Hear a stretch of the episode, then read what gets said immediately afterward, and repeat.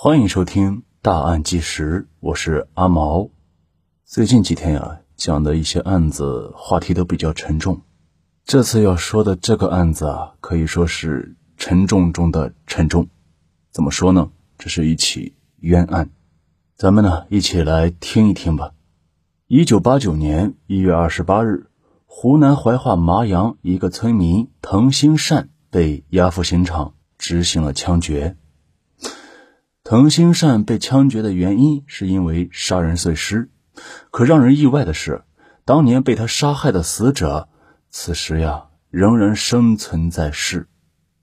二零零六年一月十八日，湖南省高级人民法院依照审判监督程序，对滕兴善故意杀人案作出再审判决，滕兴善被宣告无罪。而此时，滕兴善呀。已经被枪决了十七年了，这到底是怎么回事呢？咱们接着往下听。一九八七年四月二十七日早晨，一位晨练的老人在麻阳县城的锦江河边发现了一个蛇皮袋子，他好奇的打开一看，里面呢装的是一条人腿。接到报案的民警迅速赶到现场，在河边相继发现了被肢解的六块女性尸块。麻阳出了这样惨绝人寰的恶性案件，一时间在小县城里面弄得是人心惶惶。警方也是立即成立了“四二七”特大杀人碎尸案专案组，开展侦破工作。上级公安机关也要求限期破案，麻阳警方也调动了一半的警力扑在了这个案子之上。在对失踪人员的排查中，警方发现曾在麻阳县城当时的广场旅社做过服务员的石小荣离奇失踪。十八岁的石小荣是贵州省松桃县人，一九八七年春节后来麻阳做服务员，但不久就与家里失去了联系。随后，麻阳警方到了石小荣的贵州老家，找到了他的四姐。他四姐觉得女士的发型、身材都很像妹妹。后来，他还按公安局的要求辨认了根据死者骨骼复原的石膏像。他觉得呀，牙齿有点像，因为石小荣的牙齿有点稀，那石膏像的牙齿也是有点稀。而就因为这些证据，石小荣最终被警方认定为。被害人，那么是谁杀害了石小荣呢？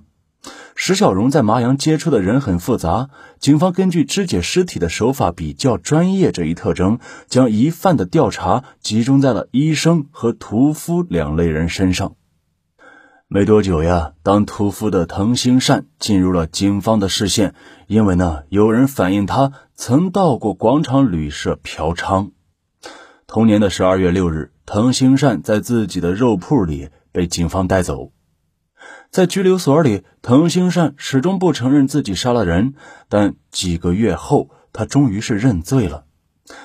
那天，他一瘸一拐的回到监舍，摸着自己伤痕累累的手脚，对同事的陈公良说：“他们这样整我，轮流审问，连打带骂，不让睡觉，谁能受得了啊？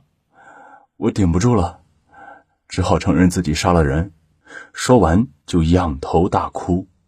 陈公良还宽慰他说：“你呀，别着急，政府不会冤枉好人的。”滕兴善嚎啕不止：“你犯的是赌博，关几天就能出去，我这罪是要掉脑壳的，我还有老婆孩子呀。”乖乖认罪之后，哼，警方带他去指认现场。滕只好把警察带到家里，他想顺便可以看看妻儿。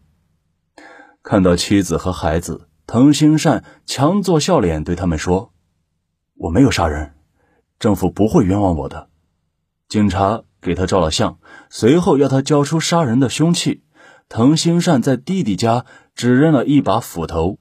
一九八八年十月二十六日，滕兴善被检察机关起诉。同年十二月十三日，滕兴善一审被判处死刑。滕兴善被抓之后，他妻子找了个律师，决定为丈夫讨回清白。随着调查的深入，律师藤野发现这个案子疑点是越来越多。滕兴善向办案人员交代，自己是用手捂住被害人，然后再肢解分尸的。但怀化警方的尸检报告说，死者颧骨骨折，显然死者是受钝器打击头部才会使颧骨骨折，而用手捂死是不可能造成颧骨骨折的。滕兴善还交代。当时是用一把斧头碎的尸，作案后斧头一直放在弟弟家楼上，再也没用过。而一九八八年五月十三日，中山医科大学法医物证第二十七号检验鉴定书的结论为：从斧头上提取的可疑斑迹未见有人血，显然这把斧头不能认定为滕兴善的作案工具呀。与此同时，一九八八年一月二十三日，辽宁铁岭地区公安局二幺三研究所出具的第九十七号鉴定书对麻阳碎尸案死者颅相鉴定结论这样写道：把送检的颅骨与石小荣的照片比较，颅骨有些部位与照片不太符。滕兴善一案最明显的疑点是在警方认定为杀人抛尸现场的马兰洲上游，曾有邻村划渡船的船工王明正等人反映看到过女性尸块。按常理说，水中漂浮的物体只会从上游往下游漂。滕兴善在马兰洲杀人抛尸，尸体绝不会漂到马兰洲的上游呀。藤野找到警方，把这些疑点一一摆出，并质问他们。人命关天，现在疑点这么多，你们是凭什么认定藤兴善是杀人犯的？可警方的回答是：这个不由你说了算。藤兴善被冤枉的消息很快传遍了全村，一些村民自发赶来，在申诉状上签名，集体为藤兴善喊冤。可令人遗憾的是，这一切无济于事。仍然没有改变滕新善被判死刑的结局呀！一九八九年一月二十八日，滕新善被押赴刑场执行枪决。临行前，执行人员问他还有什么遗言，滕新善大声地说：“我没有杀人，我是冤枉的。”他想挣扎着起来，但很快被强按，跪在地上。他无限留恋地看着面前的青山绿水，然后绝望的。闭上了眼睛，砰的一声枪响，滕兴善倒在了草丛中。一九九四年，麻阳县城广场旅社的老板刘国元因为做榉木生意到了贵州，正好去了石小荣五姐石树珍的家。石树珍告诉他，原来六妹石小荣一直还活着呢。刘国元大惊：“怎么可能呀？”为了这事儿还枪毙了一个人呢，他惊诧的问：“你是不是开玩笑？”“是真的，我妹妹还活着。”说完，石树珍还拿出了石小荣写给他的信。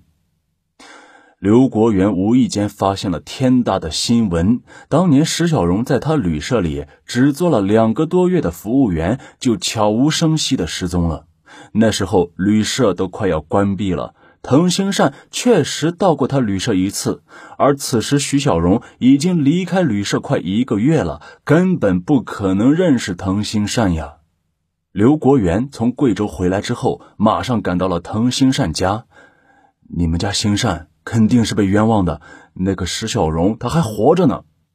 滕兴善的妻子听了这话，失声痛哭。那么这些年，石小荣到底去了哪儿呢？咱们呢，下集再说。